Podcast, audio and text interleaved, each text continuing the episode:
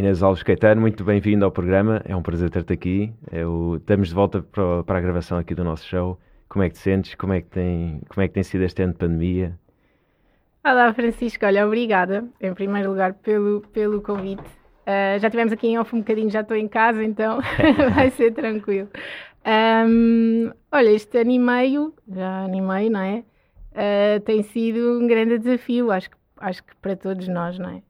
E, e portanto estou expectante, acho que também como todos, acho que é um bocadinho transversal a, a todos nós, estou uh, um bocadinho expectante nesta, nesta abertura, não é? Uhum. Que, que, que, pelo menos achamos que vai acontecer uh, e, e, que venha aí um grande 2022, não é?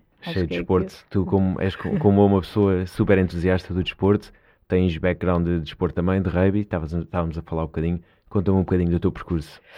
Olha, eu na verdade comecei no pentatlo moderno, quando okay. era miúda.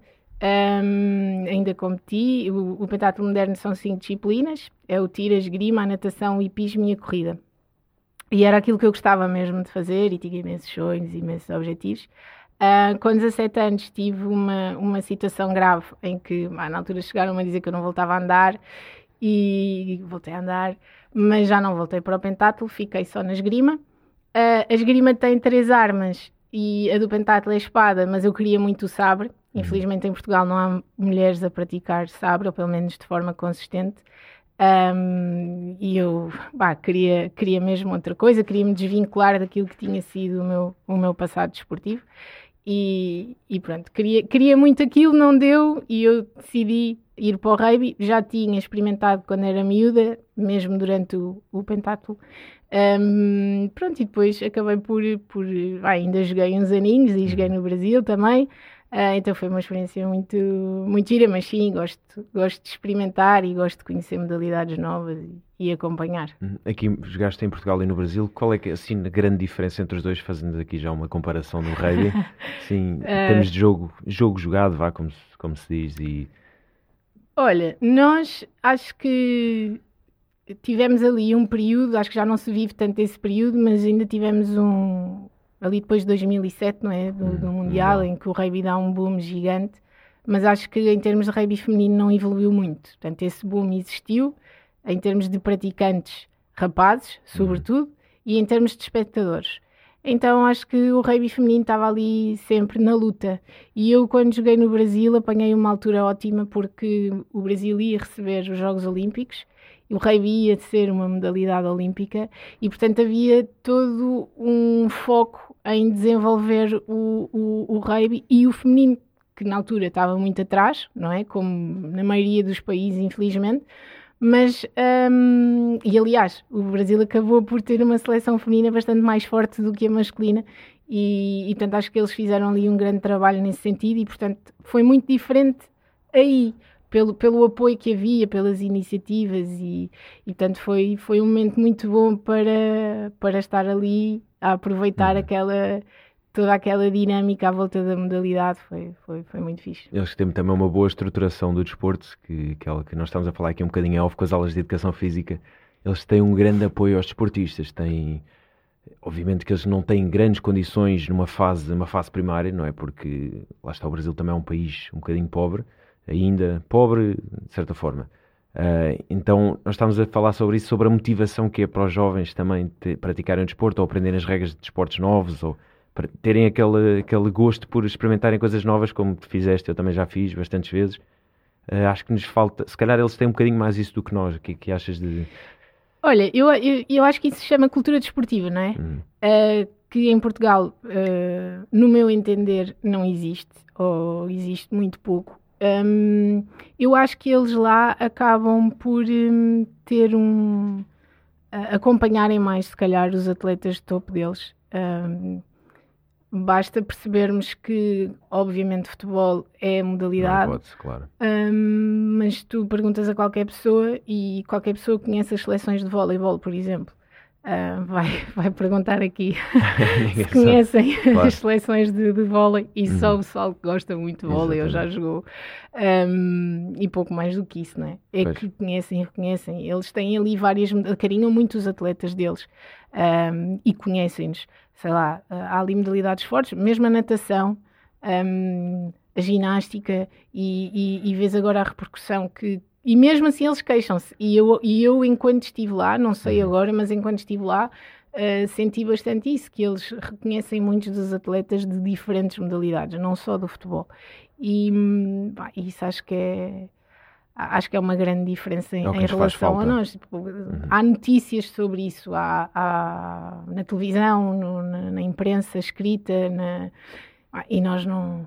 Nós temos que dar é mais futebol. apoio. É, é, assim, nós quando ganham as medalhas, nós estamos sempre à espera de ir aos Jogos Olímpicos e... Sim, mas isso é de 4, 4, de Exato, 4 em 4, 4, 4 anos, anos é? e ganhar todas as medalhas, mas há um uh... trabalho por trás, há algo, é preciso também apoiar a parte de, de, treino, é preciso apoiar a parte psicológica, todo o trabalho que é feito de preparação para os Jogos Olímpicos. Exatamente. Nós achamos que é, não, vamos chegar lá, vamos medalhar todos, ou não vamos ganhar nenhuma medalha porque somos os coitadinhos. Não é verdade. Nós, nós temos excelentes atletas ali, às vezes pelos, pelos nossos agora, resultados. Ainda agora, uh, a seleção uh, ténis de mesa foi campeã da Europa e não vi nenhuma notícia sobre isso. Infelizmente também. Uh, e se calhar quase ninguém sabe que, que temos mais o título europeu.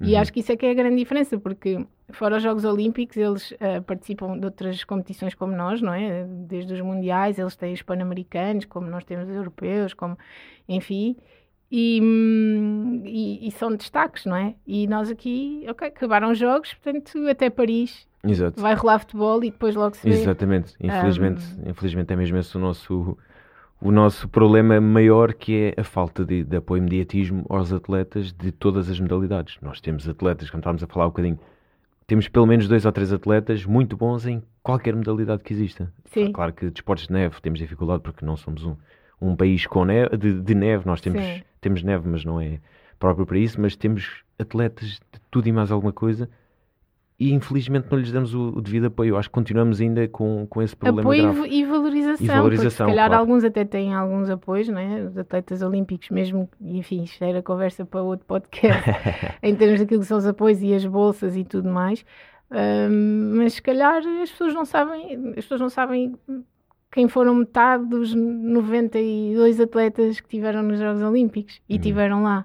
Uhum. Uh, e se calhar têm os seus apoios, por pequenos que sejam, não interessa, não, não, não é isso que está em causa, mas depois não existe a tal valorização, não é? E, e a estruturação em algumas modalidades? Porque sim, sim, não é só não é construir, construir um centro de rendimento, pronto, já vos construímos já um centro de rendimentos, agora, pá, agora queremos medalhas, queremos títulos mundiais. Isso é um, é um, grande problema eu já discuti isso várias vezes e, e continuo a insistir porque realmente não é só criar infraestruturas, acham que é ok, tem aqui um pavilhão, tem aqui um central de rendimento, um campo, o que for, agora é para treinem que se fartem e cheguem aos jogos e, e ganhem tudo, ou o campeonato mundial. Acho que falta-nos muito também trabalhar ao nível dos recursos humanos e desenvolver claro, essas claro. competências.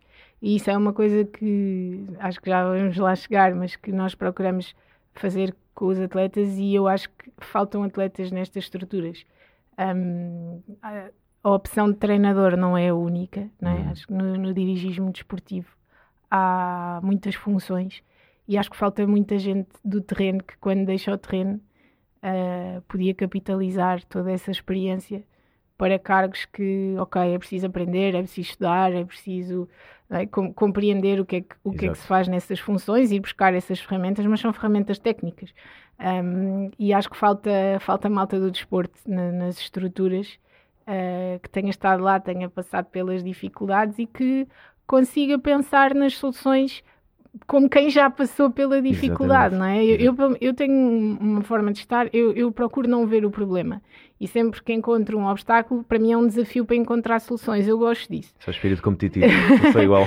eu acho, eu acho que, que, que, o atleta tem muito esta, esta visão. Portanto, se já uhum. passaste pelas dificuldades e, e te dão a oportunidade de encontrar as soluções, eu acho que se pudermos ter essas pessoas, essa, essa malta do terreno, uh, a fazer uma transição para, para este tipo de, de cargos e funções, uh, acho que podia ajudar muito, não só a desenvolver o desporto, uh, este lado técnico, competitivo, a desenvolver as estruturas, Uh, do ponto de vista da organização, etc. Claro. Mas acho que ajudava muito também à cultura desportiva, porque nós também falávamos um bocadinho em off que se calhar esta malta nova que anda agora na escola não sabe quem é o Carlos Lopes, mas eu acho que é muito pior do que isso, porque se não sabem, Carlos Lopes é, é só uma... Sim, sim. Agora, não sabem, se calhar, quase já quem é alguém que deixou de competir há 5 ou 6 anos atrás. Claro. Um, porque também, por, não sei, talvez fruto dos tempos que vivemos, é tudo muito rápido e há muita informação, certo. mas tu conseguiste que algumas dessas pessoas perdurem e fiquem no desporto, não é? Mesmo que sejam em cargos uh, de dirigismo e de, e de gestão e acho que ajuda muito essa, a passar essa cultura desportiva uhum. aos miúdos também e acho que é isso que nós precisamos e precisamos de pensar nisso sem, sem depender exclusivamente dos órgãos de comunicação social. Sem dúvida. E acho que, e acho que estavas a falar isso muito bem, da cultura desportiva também extra desporto, no sentido em que nos mostra uh, que os atletas têm uma capacidade, uma resiliência maior, têm capacidade de resolução de problemas maior, são apanhados por lesões, por pá, situações difíceis numa, num campeonato, numa partida ou o que for, e têm uma capacidade de, e um, um, espírito muito mais competitivo para resolver problemas e para ajudar em áreas transversais ao desporto, áreas de negócios, tudo, tudo o que for possível. Aliás, até vemos muitos atletas, hoje em dia, ex-atletas portugueses, a trabalhar nas mais variadas áreas e com esta conversa estamos a chegar à tua empresa, à Sports Embassy, que, é, que realmente tem, tem mostrado isso, que os ex-atletas têm muito a acrescentar no, no panorama de negócios, porque têm essa resiliência, têm, têm muita capacidade, têm espírito de equipa. Como é que surgiu a Sports Embassy agora que estamos, chegamos à, à questão? Olha, um, a Sports Embassy surgiu numa altura em que pá, eu me vejo confrontada, uh, fui despedida, Uhum. não estava a contar, ou pelo menos não da forma como as coisas aconteceram, e hum, voltei a sentir-me, contei-te há bocado a história dos 17 anos, não é? Uhum. E voltei a sentir-me assim. E agora o que é que eu faço? Uh, vou ter que redefinir os meus sonhos outra vez, vou ter que encontrar uma nova vida outra vez.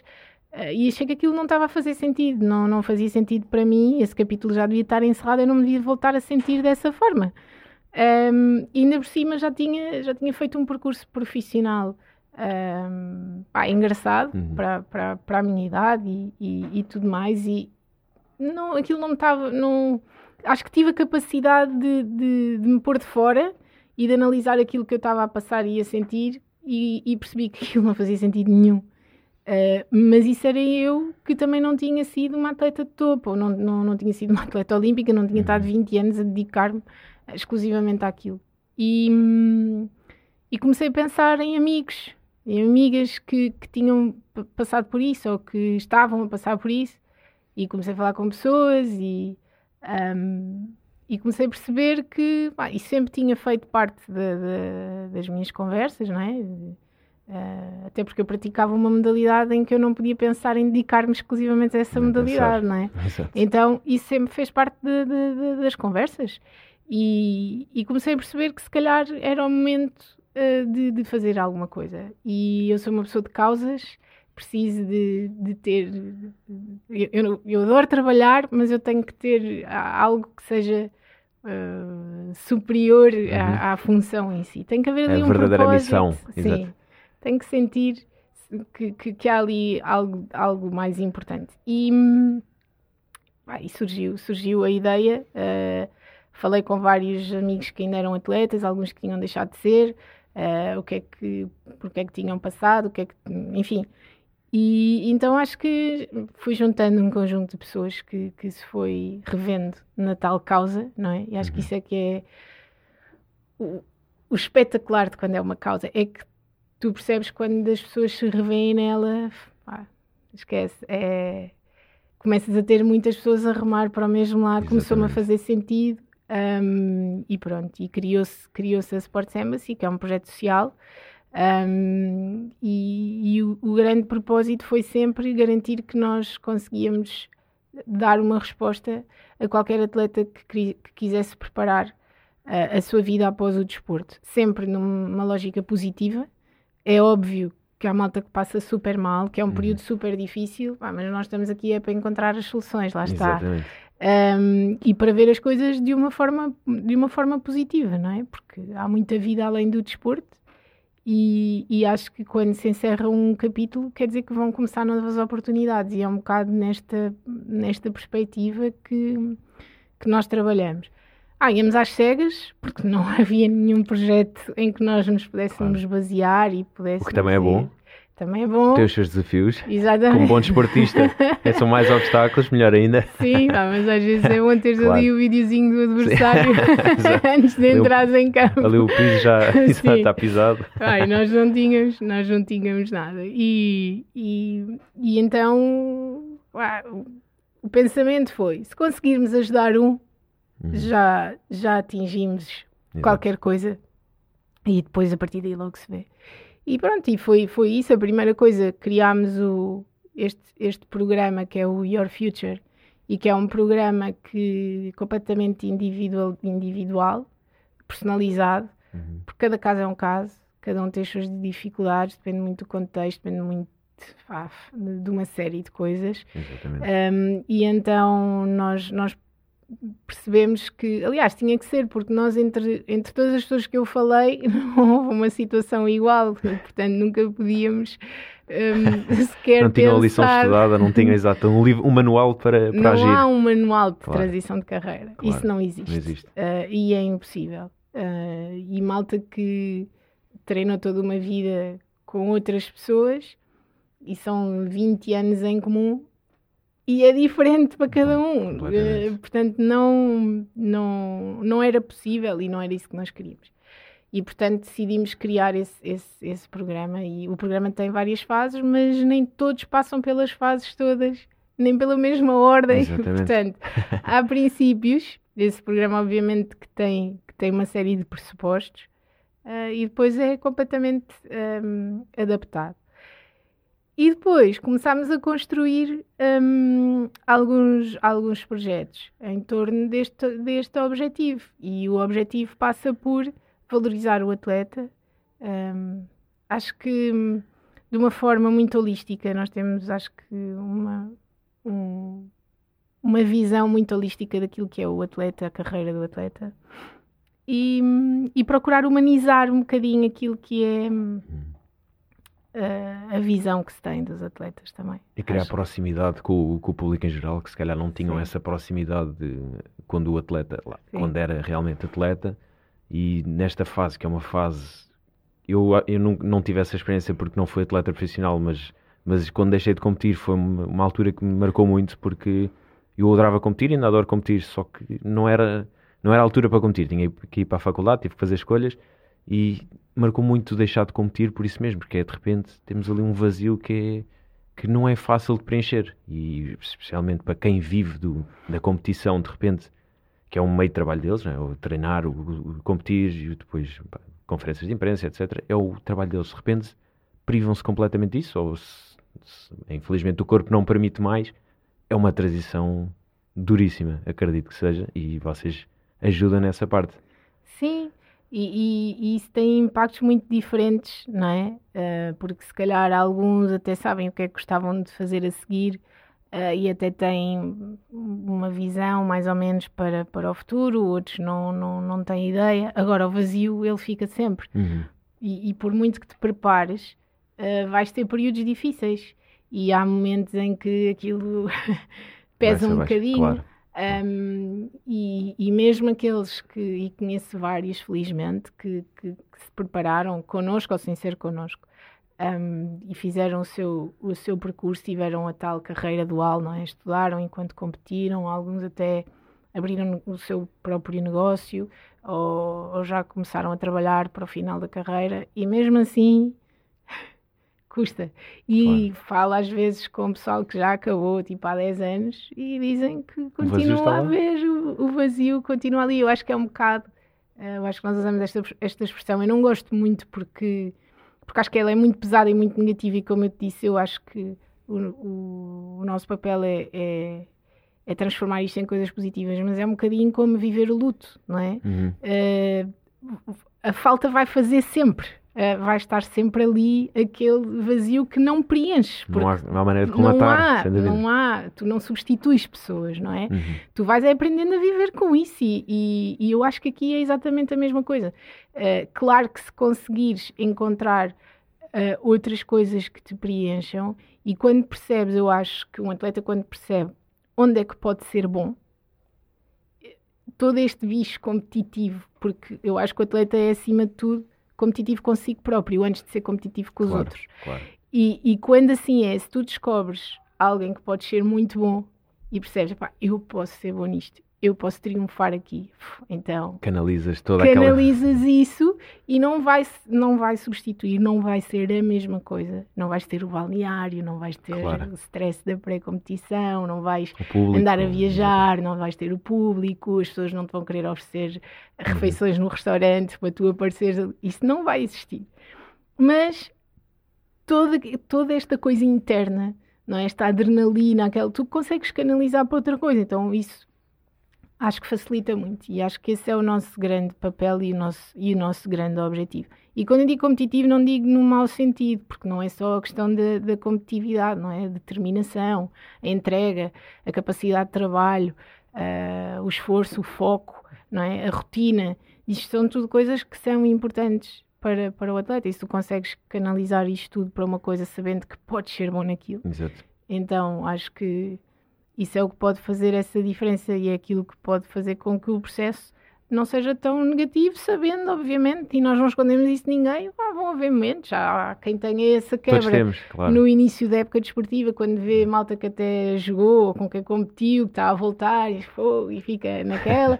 Outros é porque calha naquela data que é especial, porque, enfim, porque aconteceu alguma coisa especial e então é nesse momento que ficam, eh, que ficam mais down ou assim. Eh, Depois depende um bocadinho de, de, de Espírito de cada um e da força mental. Exatamente. Os atletas, e já tive a oportunidade de falar isto com outras pessoas, que é os atletas não são super-heróis como as pessoas os idealizam. Claro que são Exatamente. super-atletas, um Cristiano Ronaldo, para mim, um dos melhores atletas de sempre, se não for o melhor. E claro que ele lá tem os seus, men- os seus momentos em baixo, porque não, para já a pressão com que ele vive, é, pá, nin- ninguém sabe escrever isso, porque só ele sabe. Só ele sabe que não pode ir ao, ao parque com os filhos, só ele sabe que não, Certo. não pode ir ao supermercado, não pode fazer nada de normal. E as pessoas às vezes não compreendem toda essa pressão que, que os atletas têm em cima e que eles próprios se põem em cima, ou seja, eles querem que- Sim, não mais há do que ninguém tu- que se pressione mais do que, do que a própria pessoa, exatamente. próprio E atleta, eles, mais do que ninguém, querem ganhar, querem triunfar e querem levantar a, a bandeira dos seus países. Só que esse- e depois isso tudo também tem os seus momentos de desabamento. Também acabam a bater no fundo, às vezes, eh, como falámos há bocado, pessoas que têm problemas com álcool, com drogas e etc. Estados depressivos ou, ou mesmo efetivamente depressões, casos mais graves, infelizmente, o suicídio. E isso tudo não é nada fácil de gerir, porque lá está, porque esse vazio vem mesmo, vem mesmo quebrar ali a, a personalidade, e mesmo em momentos competitivos que eles têm, também têm esses- essas quebras, e é tão importante haver esse acompanhamento que vocês agora também, como, como Hall of Fame que estão a ser dos atletas, ou seja, estão a mantê-los na ribalta por mais uns anos, porque o objetivo também, se calhar, é esse, é vocês mostrarem que, que estes atletas foram bons e fazem bom trabalho, têm capacidade, vocês sentem que são assim um bocadinho como se, ou se tivesse essa missão de Hall of Fame, ou... Não, não sei se diria, não sei se diria dessa forma. Uhum. Hum, eu acho que nós temos aqui hum, e- ou trazemos para nós a, a responsabilidade de uma missão gigante porque achamos que essa missão não está a ser cumprida. Uhum. Hum, que é nós darmos as ferramentas aos atletas para que tudo aquilo que tu referiste não aconteça. E infelizmente, eh, e por acaso eh, nós falámos sobre isto recentemente ah, nas nossas redes sociais, porque setembro é, é o mês de prevenção do suicídio. Uhum. Um, e nós fizemos umas enquetes, às vezes fazemos, um, e, e a verdade é que há muita malta que conhece atletas que passaram por, por grandes depressões ou conhece pessoas ligadas ao desporto que cometeram suicídio. Portanto, isto acontece, mas isto estamos a falar da saúde mental, que é um tema que, ah, e então agora na pandemia, não só relacionada com os atletas, mas ah, O ser humano enfim, que é transversal a- Exato. ao ser humano, porque essa pressão que tu falas, infelizmente, existe cada vez mais, não é? E por isso é que eu há bocado fiz questão de, de- de- de referir que, que falava em competitividade no sentido positivo, porque nós estamos a incutir cada vez mais uma competitividade aos miúdos, na escola, etc., mas de forma muito negativa, eu acho. Um, isto são competências que são boas, têm que ser canalizadas ah, como tal e, e não no, no sentido inverso. Uhum. Um, mas voltando àquilo que tu, que tu dizias, senão ando aqui às voltas. Não há problema. Eh, Um, eu acho que nós trazemos para nós uma missão que eu acho que é grande, que acho que é de grande responsabilidade,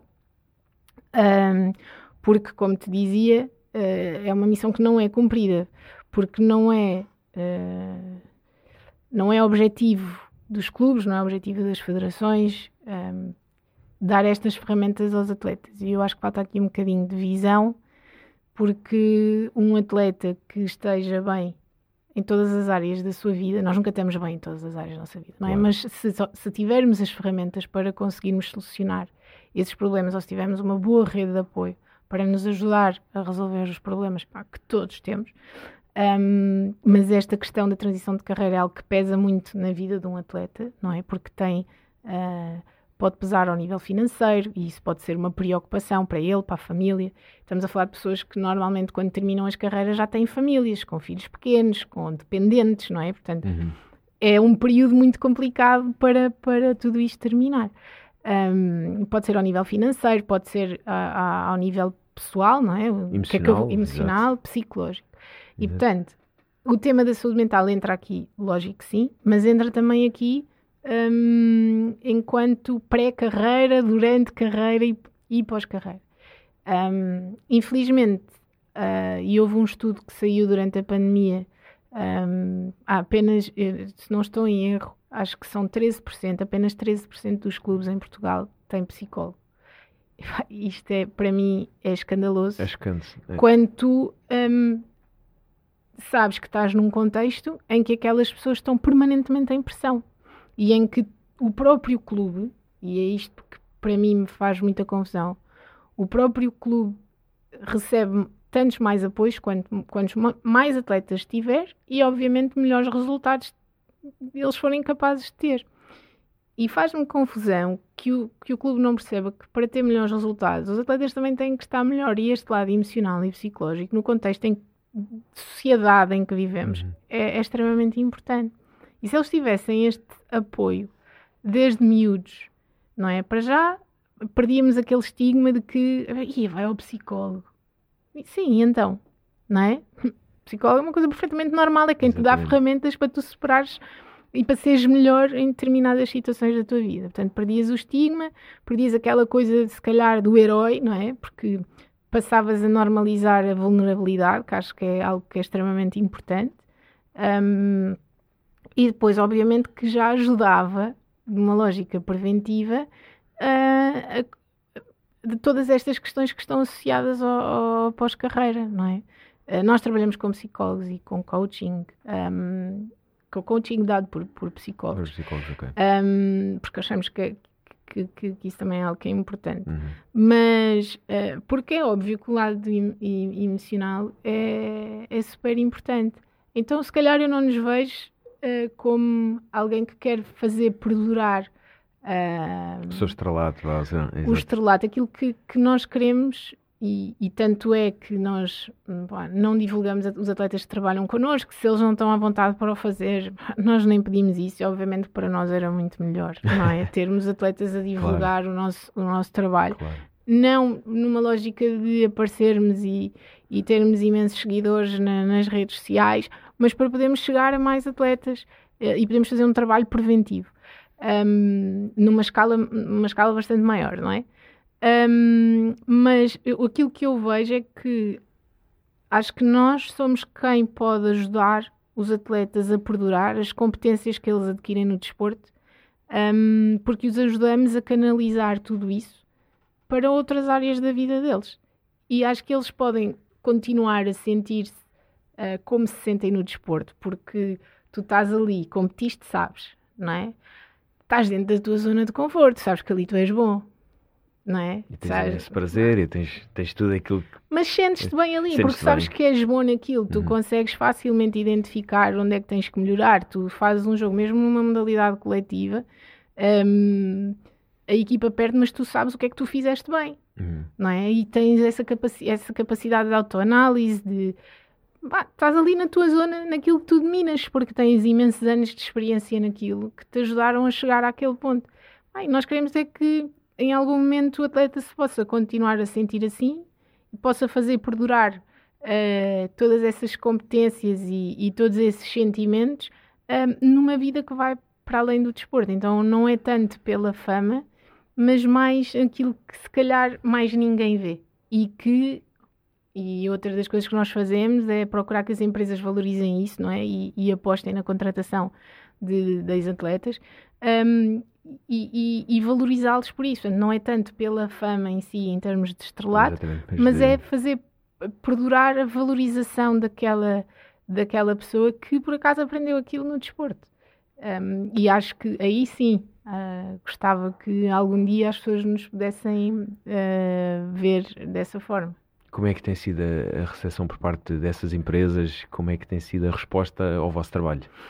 Olha, sabes que nós ainda uh, não colocámos muitos atletas no mercado de trabalho, temos quatro anos de existência um, e, e, alguns ainda estão a fazer as preparações connosco, isto não é assim de um dia para o outro. uma área nova, exatamente como falavas, vocês Sim. são os pioneiros, portanto Sim. É, é complicado. Mas, e, e, nós eh, procuramos sempre uh, trabalhar de forma um, por antecipação, não é? Uhum. Ou seja, uh, quanto mais cedo tu vieres ter connosco, melhor. E temos o nosso tempo para que tu te prepares e tomes a decisão na altura que achares que é certa para ti, uh, ou bah, se infelizmente houver algo que te obriga a parar, já estás minimamente uh, uh, preparado e já tens a tua rede para, para que as coisas não sejam dramáticas, não é? E possam, enfim, hum. correr da, da, da melhor forma.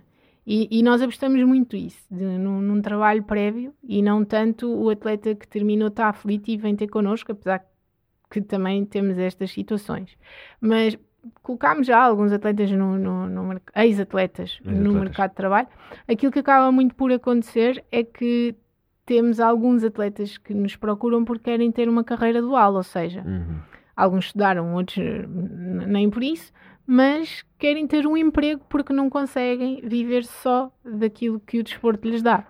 Ou é querem é... começar a preparar simplesmente, ah, recebem uh, o, seu, o seu salário. Não interessa se é muito, se é pouco. Oh, são quase todos pouco.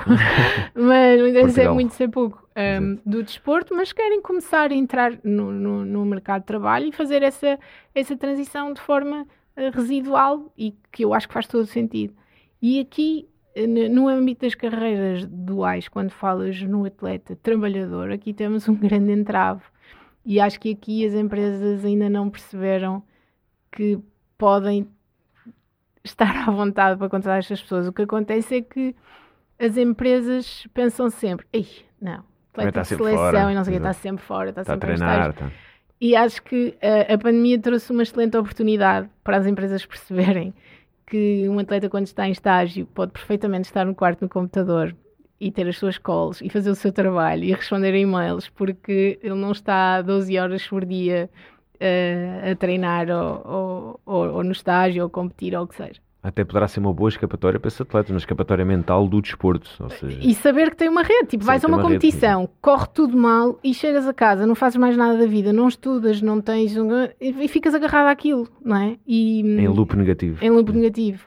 Quando de repente tiveres outra atividade, uh, e eu não digo uh, que todos os atletas têm que ir tirar uma licenciatura, por exemplo, acho que não. Acho que há muita coisa que podes descobrir enquanto treinas. E se tiveres aquela almofadinha Uh, tens ali um, um, um, valor que recebes que dá para estar tranquilo e queres dedicar ao desporto. Epá, mas olha, vai aprender inglês, vai fazer um curso de informática, porque não usas as ferramentas, não é? E um uhum. dia vais ter que as usar. Uh, o que é que gostas? Gostas de. Uh, sei lá, uma coisa qualquer, vai fazer um cursozinho e fica ali sempre com qualquer coisa que te obrigue a ter mais um focozinho que não te pressione muito, se não é o objetivo que tu tens, certo. mas teres ali sempre qualquer coisa que um dia pode te servir ou não. E, e, mesmo que não te sirva do ponto de vista técnico, serviu para isto, não é? Para teres um, uma outra atividade, para te, para te obrigar a, a gerir a tua vida, para te obrigar a ter uma rotina além da rotina desportiva, que te faz ter contacto com outras pessoas que um dia podes precisar um, ah, e, que, e, que, eu acho que é muito importante. Mas na, na, na, lógica da carreira dual para as empresas, acho que ainda temos aqui um grande entrave e acho que nós temos uma petição uh, que está a recolher assinaturas. Uh, nós gostávamos muito de, de, de, conseguir 10 mil assinaturas porque nos permitiria chegar até a Assembleia da República mas 4 mil já, já, já faz com que eles tenham que debater estes temas. E uma das questões que nós temos lá uh, evidenciadas é que devia haver incentivos fiscais para as empresas contratarem atletas. Porque hum, há incentivos fiscais para tanta coisa, há tantas cotas, há tanta coisa, ah, e, e nós exigimos dos atletas aquilo que depois não lhes damos. E acho que é uma forma de fazer com que as empresas valorizem o atleta, é uma forma de um, do Estado se preocupar, e isto acho que é um bocadinho responsabilidade social, um, preocupar-se com aquilo que será o futuro destas pessoas. E já que, uh, e aliás, o Jorge Fonseca tem falado muito naquela história da polícia, não é? Uhum. Uh, e, e há imensos países, e não é só na Europa, é no mundo inteiro, em que os atletas um, estão inseridos na, nas forças de segurança, nas forças armadas, uh, e portanto tem aqui um, um, uma vertente em que, de, para já durante a carreira, não é? Mas depois do pós-carreira, quer dizer, se eles têm, ah, se, eles, se eles deixam de competir, eles continuam a ser militares ou polícias ou, ou, ou o que for. Um, e, e, enfim, e depois noutros países também existem outras políticas em que eles podem ter outro tipo de, de, de funções uh, na função pública. Um, e acho que, que, nos falta um bocadinho esse, esse exemplo para que as empresas possam segui-lo ou dar esse tipo de incentivos para que as empresas possam olhar para um atleta e dizer assim, já que não tem a capacidade de perceber que um atleta de alto rendimento que quer trabalhar é alguém super focado claro. e que se calhar claro. um, vai dar zero problemas nesse calhar, sentido, não é? Uh, porque é alguém uh, super determinado que se já estudou e tudo, quer dizer, fez um curso com boas notas, é de alto rendimento. Uh, Estou-me a lembrar, por exemplo, do, do João, do Von, do, do futebol de praia ah, ele, o rapaz fez um mestrado, acaba um mestrado com 17 valores e ninguém lhe dava um emprego. Porque, pronto, porque ele viajava muito e porque, enfim, porque era da seleção, não é? Campeão do mundo. Ah, e eu penso, se eu tivesse a minha empresa, claro que eu queria um campeão do mundo, não é? A, tra claro. a trabalhar connosco, obviamente. Tens que pensar do, do ponto de vista um, da empresa. A empresa não quer perder dinheiro, não é? Naturalmente. É obviamente complicado para uma empresa gerir ou para algumas empresas até mais do que outras, porque há atividades em que o teletrabalho é complicado, mas é difícil às vezes a empresa receber com uma semana de antecedência a convocatória para o estágio e saber com uma semana de antecedência que vai ficar sem a pessoa durante 15 dias. É verdade. Isto é verdade. Agora, comparar isso ou, ou pôr isto ao mesmo nível ou analisar a produtividade de uma pessoa por isto, aí é que eu acho que, que falta aqui um bocadinho de, de, de, visão e acho que aqui os incentivos podiam ajudar bastante. A pandemia veio quebrar um bocadinho tem isso. Sim. A pandemia veio provar que as pessoas não precisam estar no escritório 10 Exatamente. horas por dia para produzir. Exatamente. 10, 11, 12. Que, aliás, eh, há muitas empresas até que estão agora a adotar eh, aquelas semanas mais curtas de trabalho e estão a ter, não sei se em Portugal já estão a fazer isso, mas creio que sim, mas na Europa estão a, algumas empresas estão a adotar essa política. Sim, os tais modelos híbridos, Exatamente. E, enfim. Portanto, acho que aí, mas, mas, lá está, existem atividades onde isso não é possível claro, e obviamente claro. que, que se presente, compreende, tem de estar presente, mas para isso, lá está, acho que há, há aqui uma série de, de, acabam por ser políticas, não é? Uhum. Que eu acho que têm que ser uh, analisadas, têm que ser avaliadas e, e, e nós queremos muito um, que estes temas todos sejam falados e sejam abordados. Nós estamos com, já não sei se estamos perto das 600 assinaturas, uh, queríamos ter essas 4 mil. Um, não sei se algumas pessoas ficam com algum receio de pôr lá o nome, mas mesmo que o atleta não queira assinar, com certeza tem o namorado, a namorada, os claro. pais, os tios e pode assinar claro. por toda a gente. Claro, e tanto se cada atleta conseguir que 10 pessoas assinem, é, seria fácil e acho que devia ser obrigatório falar sobre, sobre estes temas a um nível uhum. mais mais elaborado. Uh, sim. Eu acho, que, eu acho que esses benefícios fiscais até poderiam, de certa forma, quebrar-nos aquele estigma de é pá, tu queres ser atleta de, sei lá, de, esgrima, é pá, não podes. Porque ali tens, tens essa salvaguarda, é pá, se fores bom atleta, depois a empresa se contratar, vai ter benefícios fiscais. É mais um pequeno passo rumo ao, é pá, dá para ser desportista. Uh, não é preciso ser jogador de futebol, não é preciso ser. Uh, pá, temos vá, basquete, tem alguma especificidade também, o hockey também alguma, o surf, o surf também alguma, mas pronto, não, não precisas depender de um dos, dos, maiores, dos três maiores esportes. Podes, podes ser perfeitamente atleta, como temos Sim, agora o Fernando Pimenta, temos o João Ribeiro, o pessoal da canoagem, que foram agora, fizeram prestações incríveis nos Mundiais em Copenhaga, uh, Norberto Mourão também. Uh, ou seja, há aqui ainda esse, esse, benefício, se calhar vai-nos ajudar a quebrar um bocadinho aquele estigma de que pá, podes ser atleta ao mesmo tempo, não há crise, porque depois que fores contratado, a empresa já pensa de outra maneira. Portanto, se calhar era mais uma alavanca para, para isso que estavas a falar, de, de possibilitar o, o dual working. Eu pessoalmente acho que um atleta, se não quiser, não deve, não deve nem tem que trabalhar para além do desporto. O, o desporto tem que ser o trabalho dele, ou seja, se é atleta, é atleta, treina, descansa e compete mas sabes que há ali um meio termo claro, claro do que atleta há. que ainda não chegou ali, mas também não é totalmente amador. Claro, não, não tem é? capacidade E que nós não pensamos neles. Exato. Uh, que é aquele miúdo ou aquela miúda que não atinge os níveis que são necessários para ter, por exemplo, o estatuto de alta competição, mas treina igual. E se calhar treina com o pessoal que tem estatuto de alta competição. Portanto, tem o mesmo nível de exigência, tem, tem as mesmas rotinas, tem as. Percebes? Então acho que há aqui um meio termo que ninguém pensa. Porque ah, ah eles têm as bolsas claro. olímpicas. Têm, já podem perdê-las e passam a vida inteira claro. no stress e não é de pá, eu amanhã posso perder a minha bolsa olímpica. Que não é assim um valor para ela, diga-se Também passagem. não é um valor por, por aí além. Mas depois ainda temos este pessoal do meio termo. E aqui para o meio termo nada é feito. E depois, uh, eu estava a falar de, de, de ter de se optar, não é? Uh, e que optaste também. Também uhum. és daquelas pessoas uhum. que, que, teve, que, que sentiu na obrigação Também de optar. Não ia lá nenhum. Pronto, não interessa, mas, mas fizeste a tua, mas sim, sim, fizeste a tua, Deixei a tua de competir e, Deixaste de competir e foste, e foste para a faculdade. Uhum.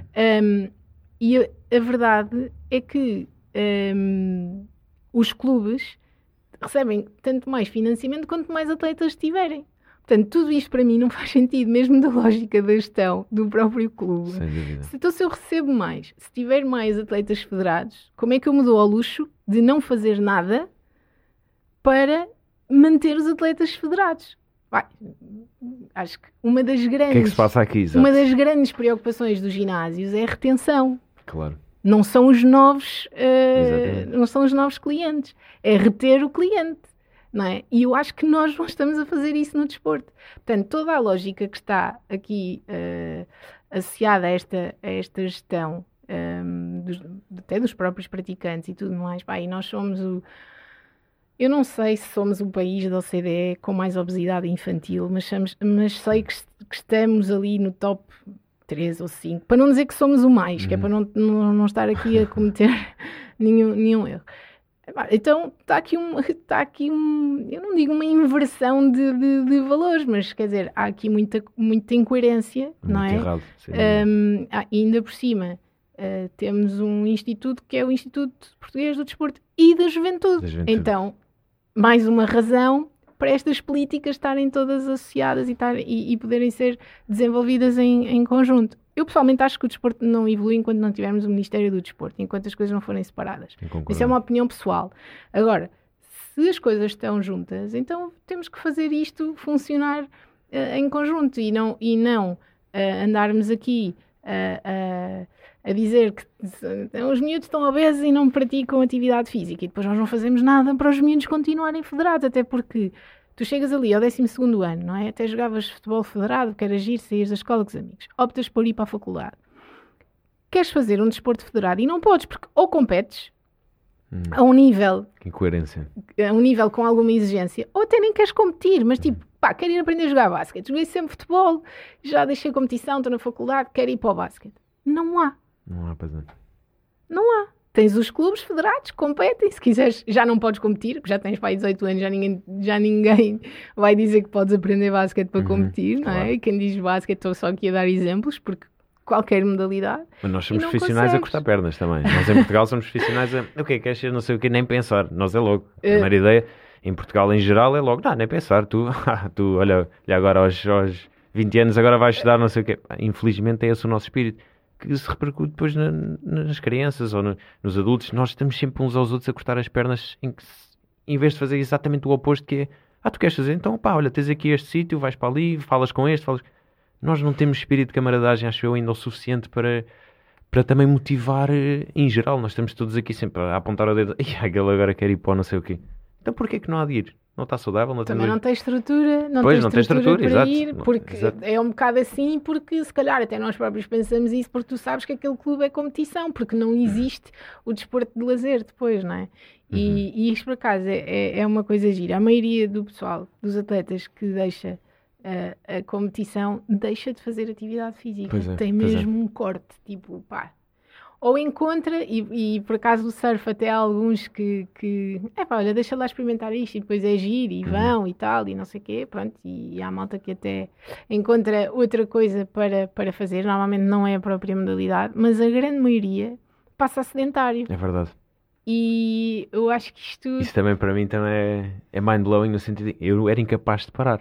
Pá, incapaz. Seja que modalidade fosse que eu fizesse. Para casa é surf, o que mais faço, mas não parava e faço outras, mas era incapaz de parar. E não percebo como é que essas pessoas passam daquele ritmo, se calhar também muito por, por exaustão, e de Sim. repente, é pá, não me apetece mais.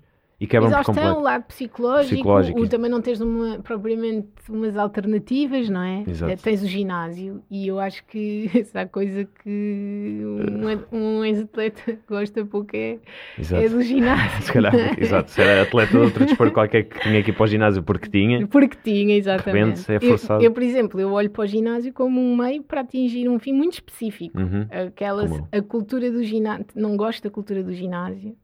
Uh, eu, para mim, tem que ser a t-shirt mais velha e as calças ou os calções mais velhos. Não sou nada aquela do kit aquilo ali é um ginásio, não é uma sala de espelhos. É, exato. não, não Exato. dá para mim. Não, não... um desfile de vaidades, né? é um ginásio, é para não treinar. gosto, não gosto muito da onda, da onda do, do, do ginásio. Ah, e, não- e o atleta vai para o ginásio porque tem que melhorar um segundo aqui, porque tem que melhorar um centímetro ali, porque tem, não é? Há sempre Uhum. qualquer coisa associada ao trabalho do ginásio. Não sei, não sou psicóloga e não fizemos nenhum estudo sobre isso, mas acredito que tenha muito a ver com isto. E a verdade é que muitos passam a sedentários e não, não, não há assim grandes, grandes alternativas. Ia dar imensas ideias de negócios para os ex-atletas. Mas- mas, mas acho que, que é também que está também associado ao tal lado emocional e, e psicológico que tu não consegues ultrapassar para eh, Uhum. estás a ver, para Uhum. conseguir, nós falámos disto há bocado, não é? da parte emocional e tudo mais. Já acaba por estar tudo interligado, então é impossível, já viste, nós começámos a falar de, de- da questão da carreira, já falámos de políticas, já falámos de, de saúde mental, já falámos de literacia financeira, já Uhum. falámos de uma série de coisas. Um, e por isso é que eu te disse: não há um manual de, de transição de carreira, porque isto começa lá atrás, isto começa no momento em que tu começas a praticar o desporto, no momento em que nós costumamos dizer sempre isto: há uma primeira transição de carreira que é quando decides ir para sénior, é? Porque entre júnior e sénior são duas realidades completamente diferentes. Então, essa é a primeira transição da tua carreira: é ok, vou por aqui, e depois tens a tal transição em que pá, terminas a tua carreira de sénior e tens de começar uma outra carreira, seja lá naquilo que for.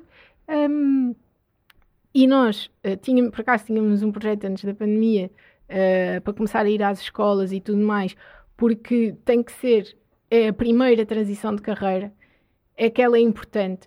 Porque quando tens um miúdo de 18 anos que compete desde os 10, nós estamos a falar de 8 anos. Nós estamos a falar de 8 anos de uma dedicação, e que em muitas modalidades é uma dedicação extrema. Uhum. E se fores ver então as modalidades individuais, é uma coisa incrível. Pá, um miúdo que aos 18 anos desiste da natação para ir para a faculdade, aquele miúdo ou aquela miúda acordava se calhar às 6 da manhã para estar na Exatamente. piscina às 6 e meia, quase todos os dias da vida dele. Pá, ou dela. E de repente aquilo para tudo. E só, entre aspas, tem 18 anos, mas aquilo é a primeira transição de carreira da vida dele. E portanto, há aqui, eh, há aqui este pessoal que também está completamente largado e depois então os outros, que é aqueles onde nós temos estado mais, é verdade, hum, que enfim, que aí já, já acarreta também outras responsabilidades e já tem aqui outras, outras questões associadas, mas, mas começa, começa bem lá atrás. A preparação para a transição de carreira começa antes da carreira. Falaste bem também do, do desporto e relacionar desporto com a escola, o desporto escolar e a, e a visão que é, por exemplo, eu lembro de, faltar várias vezes à, ou à quinta-feira à tarde, porque à sexta tinha campeonato logo de manhã e tinha que nos deslocar para os locais dos campeonatos e era sempre um bocadinho mal visto pelas pessoas. Ah, é para campeonato, ah, é ok. Ah, é isto, isto é que é boa vida. Eu pensava, eu Igual. conto eu gosto de fazer isto, pá. Não, mas Boa tipo, boa vida, vida, quer dizer- depois tens que recuperar Sim, a matéria exato. toda. E depois fazia testes sozinho nas aulas com as pessoas à frente. Às vezes tinha competições lá fora, ficava uma semana sem ir às aulas, tinha, pá, ficava, fazia o teste em frente à professora, compensava sempre tudo. E não deixava de ter boas notas. Felizmente tinha boas notas, era, um bocado, era um bocado distraído, mas ouvia tudo na mesma. Mas felizmente tinha boas notas, mas era sempre aquele. Sim, como se estivesse de... ali. Como... Eu, eu também passei por isso. Como se estivesse a balar à escola. Eu não estou a balar, estou a. Sim, não, e é como é que eu gosto de fazer. É, é uma cena para te divertir, porque Exato. nem sequer estás a esforçar. nada, nada. tipo, exato como se fosse como se estivesse a fazer gazeta, não é? Tipo, uhum. ah, vais passear com os amigos e eu, eu lembro-me perfeitamente disso também, quando aqueles papelinhos de, de pá, as federações mandavam umas cartas, não é? Exato. Ou mandam umas cartas uh, com a convocatória e, e lembro-me ah, lembro perfeitamente, quase me senti mal. Exato. De, não me sentia, mas era, estava ali naquele, naquele limitezinho, não é? De te sentires ah, mal. Está aqui, está aqui porque tipo... vou representar o meu país, está aqui a minha justificação de falta das próximas essa... duas semanas. Ah, vai, não sei para Exato. onde, não sei Boa vida. Exato, boa, boa vida. vida. Vou graças a estou... Tipo, já viram o que é que eu tenho que recuperar Exato. a seguir? E... Isso, isso tem que mudar e já. Boa vida porque, tipo, hoje já me levantei às seis da manhã, Exato. já fiz isto, já fiz aquilo. Exatamente, já... estavam todos nas caminhas confortáveis, ia tomar um pequeno almoço, nós estávamos dentro d'água, no pavilhão, estávamos no ginásio. E isso tem que mudar, infelizmente. É tal, mas isso é tal cultura desportiva. Cultura desportiva, mas também começa, começa pela escola. Nós já tivemos ali, houve uma altura que o desporto escolar tinha alguma expressividade. Claro que estamos a anos de luz de, de Estados Unidos, Inglaterra, Espanha, até a própria Espanha já aqui ao lado. Mas temos que mudar isso, porque uh, também é mais uma ferramenta, mais uma, um pequeno empurrão numa carreira. É o facto de saber que a escola aceita bem, que temos apoios para praticar na escola as várias modalidades, porque é de medir, ah, organiza o treino interturmas, é pronto, está aqui o desporto escolar. Sim, olha, eu, eu, acho que, eu acho que o desporto escolar, eh, eu ainda dei aulas na escola, depois uhum. deixei de desiludi-me bastante. Um, e, eu, mas mesmo assim, eu acho que, que o desporto escolar nos últimos anos tem, tem evoluído alguma coisa e tens alguns, tens alguns atletas que foram identificados no desporto escolar. A minha grande questão é, e porque não estou por dentro, não vivo, não é? Por dentro uhum. na escola, uh, uh, aquilo que eu acho é que os atletas que são descobertos no desporto escolar têm mais a ver com as pessoas do que com a estrutura do desporto escolar. Ou seja, há pessoas muito boas no desporto escolar a fazerem trabalhos espetaculares. Obviamente que em algumas situações são escolas que estão a fazer bons trabalhos, porque hum. têm lá boas pessoas. Agora, a estrutura em si não sei. Nós também fizemos umas enquetes por causa da ZUAR, que são a, as unidades de apoio ao alto rendimento, uhum. que algumas escolas têm e depois nem todas têm. Um, e, e, enfim, há, há, atletas satisfeitos, há outros que nem por isso, depois há atletas que andam em escolas onde essas unidades de, de, de apoio não, não existem. E, portanto, acho que ainda há aqui muito trabalho para se fazer, não quer dizer que não haja trabalho a ser bem feito. Um, eu acho é que nós somos pouco consistentes e acho que as nossas políticas desportivas não convergem todas no mesmo sentido. Ou seja, nós temos o desporto escolar a trabalhar sozinho, o desporto federado a trabalhar sozinho, é, é o, o lazer a trabalhar sozinho e nada converge com nada e as pessoas não, não, não comunicam, não desenvolvem. Eu, eu faço sempre esta pergunta, que é o que é que nós, enquanto país, enquanto sociedade, queremos do desporto? Hum. Eu gostava que houvesse só uma resposta. não é? Porque se houver uma resposta, nós estamos todos a arrumar para o mesmo lado. Estamos todos abraçados, exatamente. Quando cada um responde como acha que deve ser, ah, está explicado. E vamos andar, vamos continuar a debater aqui uma série de temas sem, sem ter sem sabermos que estamos a fazer algo todos para o mesmo. Por isso é que eu te dizia há bocado que nós puxámos para nós uma responsabilidade e assumimos uh, essa responsabilidade sem a termos, uhum. percebes? Porque nós não somos uma organização de lado nenhum, uhum. somos, uma, somos uma, uma, uma organização, uma, uma instituição de malta que quer muito fazer isto. Mas isto devia ser uma resposta que tinha que ser dada do ponto de vista institucional, do ponto de vista de, de, de Estado, de governo, de, ou, ou, das organizações que fazem parte da tutela do desporto. Nós não, temos, nós não devíamos ter razão de existir, e eu digo sempre isto. Uhum. No dia em que nós, uh, uh, em que deixar de fazer sentido nós existirmos, pá, eu vou estar muito feliz. Fizeram um bom trabalho. Quer dizer que nós já fizemos um bom trabalho. E acho que é muito, acho que é muito por aí. Falta também o que falavas do Ministério do Desporto. Que ah, eu acho que claramente sim. ia tutelar e ia ser o maior guião, maior guiador vá deste guia deste, deste processo todo que é desde o desporto, desde a primeira instância em que começam a praticar desporto até ao, até ao último dia que praticam desporto, seja de que maneira for, amador, profissional, sénior, júnior, Claro todas as modalidades, tem que haver um, um caminho definido que nós, é como tu dizias, tem, cada um, cada Porque um tem que puxa. estar taco a taco, estás a Exatamente. perceber? Nós estávamos a exigir durante a pandemia de um secretário de Estado aquilo que tínhamos que exigir de um ministro. Exatamente. E o ministro que tem a tela do desporto estava preocupado era se os miúdos tinham aulas ou não tinham. E eu também não posso eh, dizer que ele estava errado em dar prioridade à educação. Ele Certo. tem duas pastas. Certo. Ele deu prioridade a uma. No contexto da pandemia, era óbvio que ele ia dar a prioridade à educação. Agora, se tivesse um ministro do desporto, aquilo que ele tinha que fazer era articular de igual para igual, não é? Com o ensino superior, com a educação, com a saúde, não é? Porque o desporto previne uma série de- de, Óbvio. Pronto. E portanto, uma coisa é tu teres pessoas que hierarquicamente discutem de igual para igual, não é? Outra coisa é teres um secretário de Estado que não pode fazer nada sem um ministro. É vá, E quem vem do desporto percebe hierarquias e, Uhum. portanto, é muito fácil nós percebermos, pá, não vais pôr um diretor desportivo a discutir com presidentes. Não vai acontecer. Portanto, Vai. ou Acaba com um ou outra na rua, provavelmente o diretor Não, desportivo, é muito lá, Ou provavelmente. ficas ali a batalhar. Não estou a dizer que, que se o secretário tem boas políticas, mais políticas, não estou a Certo. avaliar isto. Estou Certo. só a, a falar em termos daquilo que é, eh, que, é o modelo hierárquico que nós, que nós temos, não é? Se tu tens um, um clube ou uma equipa em que quem dá a cara é permanentemente o diretor desportivo e que tem que estar sempre dependente de decisões de presidentes, aquele clube nunca vai fazer nada daquilo que quer fazer, não é? E é isso que eu acho que nos falta, é eh, haver aqui um entendimento que o desporto é tão importante quanto e, e, e fazeres com que se discuta o desporto de igual para igual com as outras coisas. E, portanto, tem que ser, na minha visão, isto não, Sim, não sim. é Sport Demasia a falar, sou eu. Na minha visão, tá, tens de ter um ministro a falar com ministros. Porque o desporto tem, tem que ter uma importância muito maior, não é? E, e também, isto depois é uma bola de neve, o desporto não tem, portanto o atleta também não é reconhecido, não é?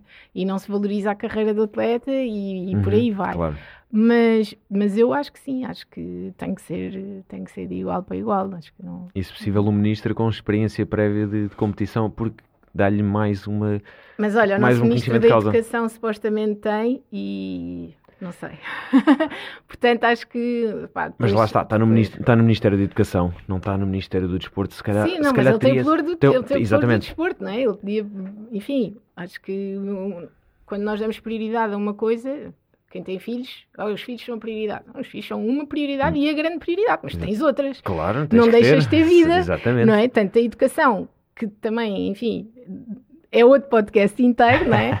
A, a- a educação tem uma série de problemas e tem que ser a prioridade, Uhum. Pá, mas espera aí, não é agora porque estás com a educação que te esqueces que, que existem outras, outras coisas que, que também são importantes, não é? E acho que a educação sem desporto é uma falha muito grande que nós temos. Sem dúvida, sem dúvida. Todos, os- já, já, já falámos tudo o que, o que é de bom do desporto. Claro que traz lesões, claro que traz. Sim, mas isso é o desporto. Mas isso é o desporto, de alto- pra- exato, técnica praticada, pá, toda a gente. alto rendimento toda a gente passa por isso.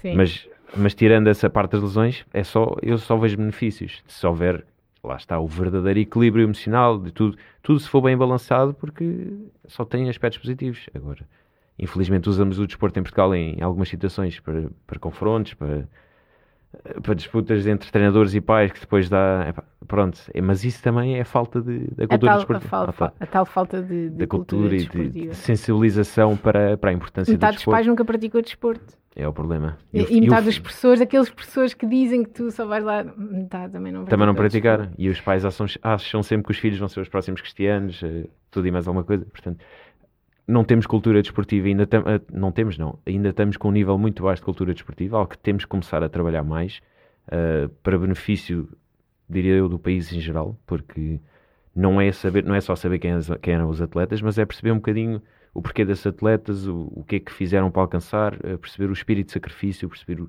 toda a dedicação, inspirar-nos com isso, porque são, eu olho para Carlos Lopes, para mesmo atletas mais recentes, Naide Gomes, Nelson Évora, todo, todo esse pessoal, pá, são todos uma inspiração por tudo aquilo que alcançaram e por tudo aquilo que dedicaram e, e carregaram o país, a bandeira às costas, não é? Com todo orgulho e chegaram ao que chegaram e nós infelizmente, ah, sim, lembramos dele, é muito bom, ganhou medalha, mas depois, passado dois ou três anos, pá, já não nos lembramos. Já nem o reconhece. Nem o reconhece. nem- e- nem e olhas para trás e ah, e depois o Nelson, depois é. "Ei, Epá, pá, que esta cara não é É. estranha. quê." Ah, Jogos Olímpicos de 2012. Ah, sim, sim, um giro, já, foi, já lá passou. Pá, mas agora temos Se este. metade não sabe onde foi sequer. Exato, exatamente. Pá, e é, é triste ver isso que não pegamos nisso, como fazem, por exemplo, os brasileiros, que falávamos ao bocado, e exaltam os atletas de maneira inacreditável. Para eles não há melhor do que o brasileiro. Os americanos também são super defensores, todos. E nós temos aqui aquilo que também falava um bocadinho de andamos todos a cortar as pernas uns aos outros, em vez de realmente pegarmos em todos os atletas, pegarmos no sentido figural, figurativo e dizer pá, vamos todos para a frente, vamos, precisam de apoio, em vez de estar sempre a mandar abaixo quando as coisas correm mal, não, pá, correu mal hoje, mas amanhã, pá, estamos cá outra vez todos, estamos cá para apoiar e vamos todos para a frente e vamos chegar às medalhas e vamos fazer isto, mas um esforço conjunto, porque Já viste que quando os atletas de alta competição, por exemplo, quando decidem terminar as carreiras e têm ali aquele processo de transição, já viste se eles durante um ano, um ano que fosse, um ano que fosse, pudessem, ao serviço do país, não interessa se é o Ministério da Educação, se é do Desporto, se é do que for, eh, estar nas escolas com os miúdos é e fazerem esse processo de transição em que continuam durante um ano a, a- a ganhar um salário para, pá, para estarem ali com os miúdos, para motivarem os miúdos. Pá, quem, nós temos que ter noção que há muitas realidades nas escolas, Uhum, não é? claro. Que para alguns miúdos estarem ali é um sacrifício, porque pá, infelizmente passa-se muita coisa na vida de muitas crianças. Ah, e poderes ter ali alguém que eles acabaram de ver na televisão, quando eles ainda, quando terminaram, estavam ali no auge, Uhum. ainda ontem, não é? Uhum. E teres aqui uma política que, que, que não só valoriza o atleta, ah, porque depois isto também ajuda, quando as pessoas conseguem ver o- os atletas noutros contextos, também começam a pensar, ah, se ele sabe estar naquele contexto, se calhar também pode trabalhar connosco.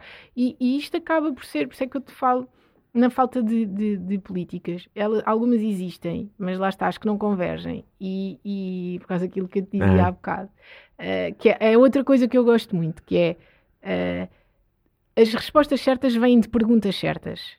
E acho que nós continuamos aqui a fazer as perguntas erradas. Enquanto não fizermos as, as perguntas certas, nós não vamos. E as perguntas certas às vezes custam. Uhum. Custa imenso ouvir a pergunta certa. Eh, mas nós acho que só crescemos com isso, não é? E portanto acho que falta aqui, falta aqui muita coisa que pode ser feita. E que eu não digo quando falo no Ministério, eu não digo que, que o desporto não tem que estar com a educação. Acho que tem. Acho que tem mesmo a ver com a tal tomada de decisão que eu Claro, te dizia claro. e com o debate de ideias e de políticas. Acho que isso tem que estar ao mesmo nível. Um, e só assim conseguimos evoluir. Um, mas, epá, com ministério ou sem ministério, há muita coisa que se pode fazer. E, e- e acho que levar o desporto à escola através, através dos atletas um, pode ser importante. Um, e, e, sei lá, há uma atleta olímpica, eu não, eu, não, me- eu não me quero enganar, eu acho que é a Catarina Monteiro, que é da natação. Ela era da natação, eu agora não sei se é a Catarina ou não, mas que assumiu depois dos Jogos que passou por um processo difícil de bulimia, etc., durante a preparação para os Jogos Olímpicos. Pá, quantas miúdas nós não temos nas escolas a passar por isso? É, com caso. problemas de anorexia, bulimia, etc, etc.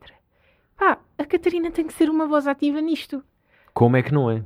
Como- A pergunta Percebes? é como é que não é? E é isso que eu acho, e, e- e o nosso projeto da, da, da Magazine vem muito por aqui, eh, de, de- de desafiar os atletas, porque não somos nós que escrevemos nada, nós agora começámos com a rubrica da entrevista, em que, ok, fazemos umas perguntas, Uhum.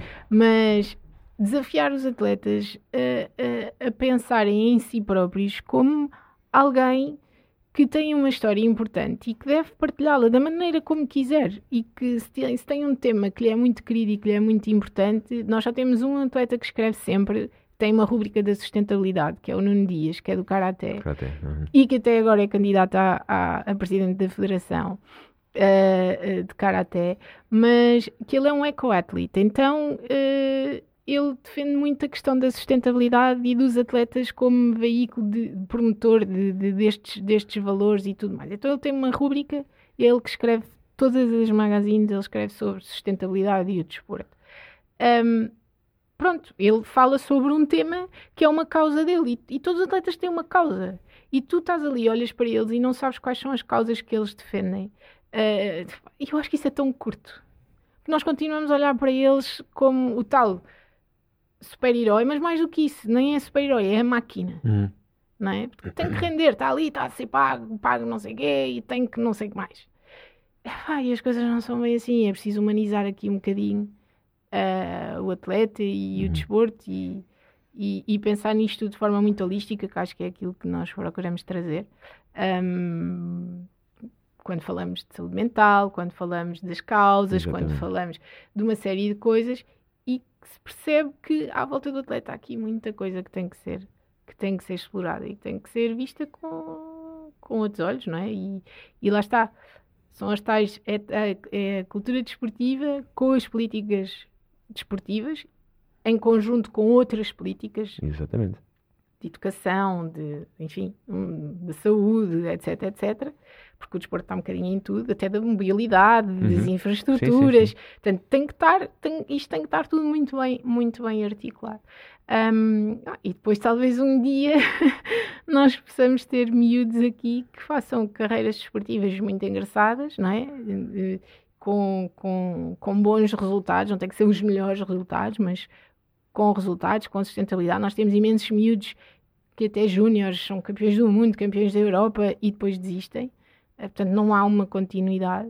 E somos um país tão pequeno e com tão poucos recursos. Uhum. E temos tantos resultados ao nível do desporto jovem Uh, portanto, alguma coisa também se faz bem. Sim, sim. Claro. E se calhar, quer dizer que tem, também temos bons recursos humanos. Claro, nós falamos sim. muito dos atletas, mas nós temos treinadores extraordinários. Claro que sim. Claro que, sim. E, e que também são sub, subvalorizados, não é? Infelizmente. Uh, pronto, acho que precisamos é de evoluir um, e dar mais ferramentas em termos de, de recursos humanos, quer seja a outros treinadores para poderem evoluir e àqueles que já estão lá uhum. continuarem a evoluir e a terem condições e eh, porque muitos são mal pagos, muitos são professores e, vão dar aulas e ainda têm que dar treinos e mesmo assim conseguem excelentes resultados. Sacrificam imenso da parte familiar, que estão o dia todo a dar aulas, chegam à noite vão dar treino ao, ao, ao fim de semana também não estão em casa. Em casa. E, sacrificam imenso e não são recompensados. Não, nem reconhecidos. Nem reconhecidos, nem... não digo, vá, não é, não é preciso ser dinheiro, mas é pá, deem-lhes o devido valor. Sim. E muitos deles ex-atletas. Ex-atletas, mais é? isso. Portanto,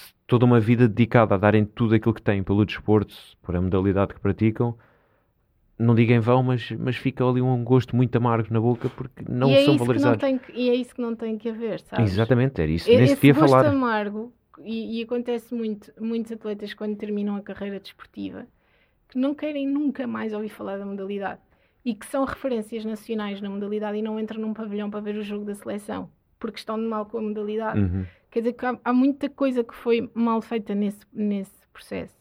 Porque esse pessoal que chega ali epá, não pode ser maltratado a seguir. E tem que ser essas referências. E os miúdos têm que, de repente, ter um ex-atleta da seleção a ver o jogo do sub-16 da seleção e tem que, sabes, e tem que haver esta. E isto é tal cultura desportiva. Uhum. E se calhar os pais quando estão ali na bancada e têm dois ou três jogadores da seleção ao lado, se calhar também já pensam antes de falar. Exato. O próprio jogador pode ter um papel muito importante aí de sensibilizar os uhum. pais. De... Portanto, acho que há tanta coisa que se pode fazer e que não se faz porque não há um fio condutor, sim. Política, isso é, é, são contrastes de ideias, são ideias, uns que puxam para o lado, outros, em vez de nos darmos todas as mãos uns aos outros e pensar, pá, vamos. Olha, nós, nós, do ponto de vista do dirigismo, acho que toda a gente sabe, a maioria dos dirigentes dos clubes desportivos em Portugal são amadores, são voluntários, uhum. mas há muitos que a profissão é ser presidente, uhum. não é? Se calhar estão lá há 20 ou 30 anos e não têm ideias novas, mas também não deixam que, que malta com ideias novas uh, os ajude e, e, lhes dê a mão. E, isso é transversal uh, a eh, todas as áreas, infelizmente. Acho o cargo é, é meu, é meu e sou meu. Sim, mas isso é um, acho que é um, um, problema que nós temos, somos o país dos doutores, não é? Exatamente. E portanto também dos senhores presidentes. E acho que é verdade, acho Formalismos há, há acima muito, de tudo, exato. Sim, há, há muitos, há muitos uh, senhores presidentes de profissão e acho que lá está, se calhar há muita malta nova e mesmo os ex-atletas podem ser, não precisam de ser os presidentes, mas que eles a, a, abracem esta malta nova, porque eles um dia também vão deixar e que deixem um legado e deixem malta preparada, Exato. porque obviamente que 20 ou 30 anos à frente de uma instituição é muita experiência, é muito conhecimento, claro. são muitos contactos e que, pá, que, esse, que, isso possa fazer de forma, de forma gradual e que se possa preparar um atleta que é uma referência do clube uh, para um dia estar ali naqueles cargos, uhum. de uh, olha, há um, há um, nós, nós partilhámos um vídeo já há muito tempo. Há uma entrevista que o Magic Johnson uhum. dá. Um, pá, espetacular, em que ele está a falar quando, quando, chega, quando chega à NBA, com 18 anos. E ele pá, vinha de uma cidade pequena e tal, e chega ali, tipo, uma cidade super grande, claro. NBA, loucura. E que ele então ao início passou assim um bocado mal, não se ambientou logo. E que um, o, o dono dos Lakers não é?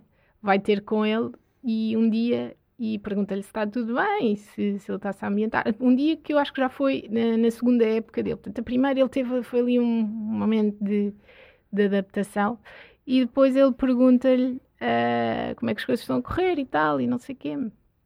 Ele lá responde, está-se a ambientar, e que a seguir ele pergunta-lhe assim: A ti o que é que queres fazer depois do basquete? Uh. E ele tipo, What? Isso existe? Como?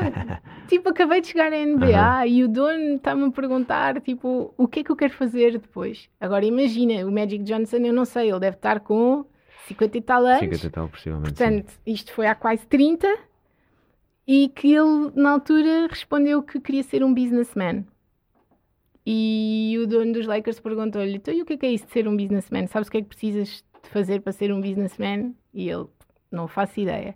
E então, o, o, na altura, o dono dos Lakers pegou nele e ele passou a ir com ele para todo lado, foi conhecer o clube todo por dentro, oh. percebeu como é que funcionava a política de bilhética, como é que se fazia, uh, foi conhecer a rádio, na altura eles tinham, uhum. tinham a rádio do, do, do, clube, foi conhecer o departamento de merchandising, foi, ah, foi conhecer isso tudo. E hoje ele é o que é.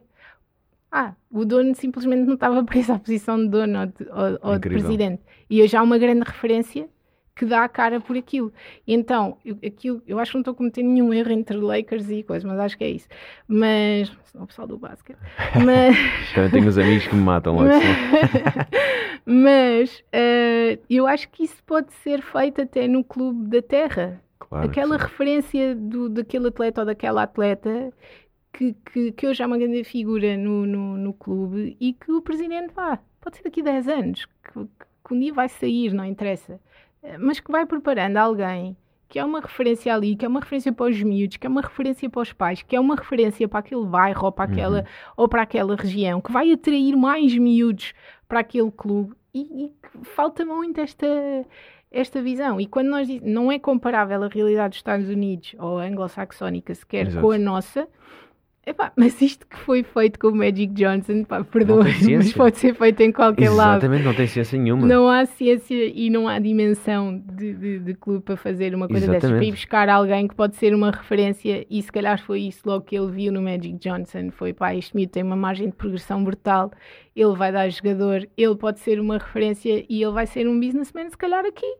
E, e pronto, e, e acho que isso ah, pode-se fazer de uma forma tão natural e acho que o atleta sente muito mais a camisola, uh, quer dar muito mais e, e se calhar fica, até rende mais porque sabe que tem ali, lá está, aquele outra outra coisa outra para focar e outra, outra, outra motivação e que Sem dúvida. mesmo que não fique ali no clube aprende muita coisa que, que um dia pode pode aplicar E vai ajudar a modalidade, ou a modalidade, ou uma outra empresa no futuro que Exatamente. se calhar poderá Porque, ter repercussões. Exatamente, pode não ser num clube desportivo. Exato, pode de ser outra área. De outra área. Mas já, mas já vai com experiência, já aprende o que é que gosta mais, o que é que gosta menos, já percebe, olha, isto eu não sei tanto, mas gosto, então quer explorar e quer ir aprender e quer ir pesquisar. Uhum. Um, ah, e acho que isso há muitos clubes e não é preciso ser os grandes calhar até é mais fácil os, os menos grandes uh, fazerem isso. Portanto, acho que há aqui muita margem de crescimento. Quando há, quando há pouca coisa feita, a margem de crescimento é, é muito grande. Muito maior, claro. E eu acho que nós ainda estamos nessa fase de, de, ter uma margem de crescimento muito grande. Acho que ainda há muita coisa que se pode fazer e, e portanto, acho que, que ainda há aqui muitas pessoas que podem, que podem ser um, um fator uh, de mudança destes, destes temas todos, destes paradigmas todos estivemos aqui a, uhum. a falar. Eu continuo a acreditar que, que os nossos resultados são muito maiores do que, o nosso, do que a nossa estruturação.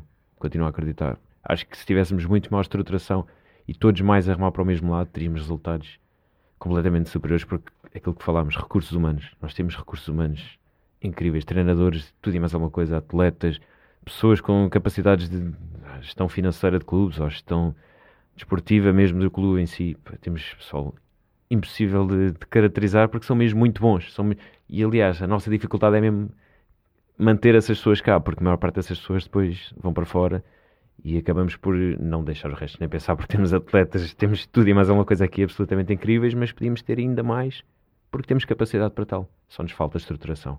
Falta só referir aqui na tua, no magazine qual é a periodicidade da, da magazine. Um, ela, nós lançamos dois em dois meses, uhum. nos meses pares. Nos Por meses isso, pares. agora aproxima. Saiu uma agora um bocadinho atrasada porque quisemos um, falar sobre os Jogos Olímpicos e Paralímpicos. Então tivemos, tivemos à espera e também do primeiro e, e esperámos também o primeiro Congresso Olímpico da Lusofonia, que nós uh, fizemos parte uh, do Congresso, então saiu um bocadinho atrasada. A uhum. próxima sai no dia 29 de outubro. É a última sexta-feira do mês par sai. onde é que sai? Onde é que se pode consultar? No nosso site sportsembassy.pt ou nas nossas redes sociais. Tem lá sempre o link direcionado para a magazine. Muito bom. Inês, muito obrigado por teres vindo. Foi um prazer. Obrigada. Mais uma vez, eu digo sempre a mesma coisa. Fica muito por dizer, porque estamos, temos muita sintonia na maneira de pensar relativamente ao desporto. Uh, mas vocês estão a fazer um ótimo trabalho. Espero que continuem e espero que deixem deixem de o ter de fazer, que é um sinal muito positivo. Sem dúvida. Obrigada, Francisco. Até a próxima.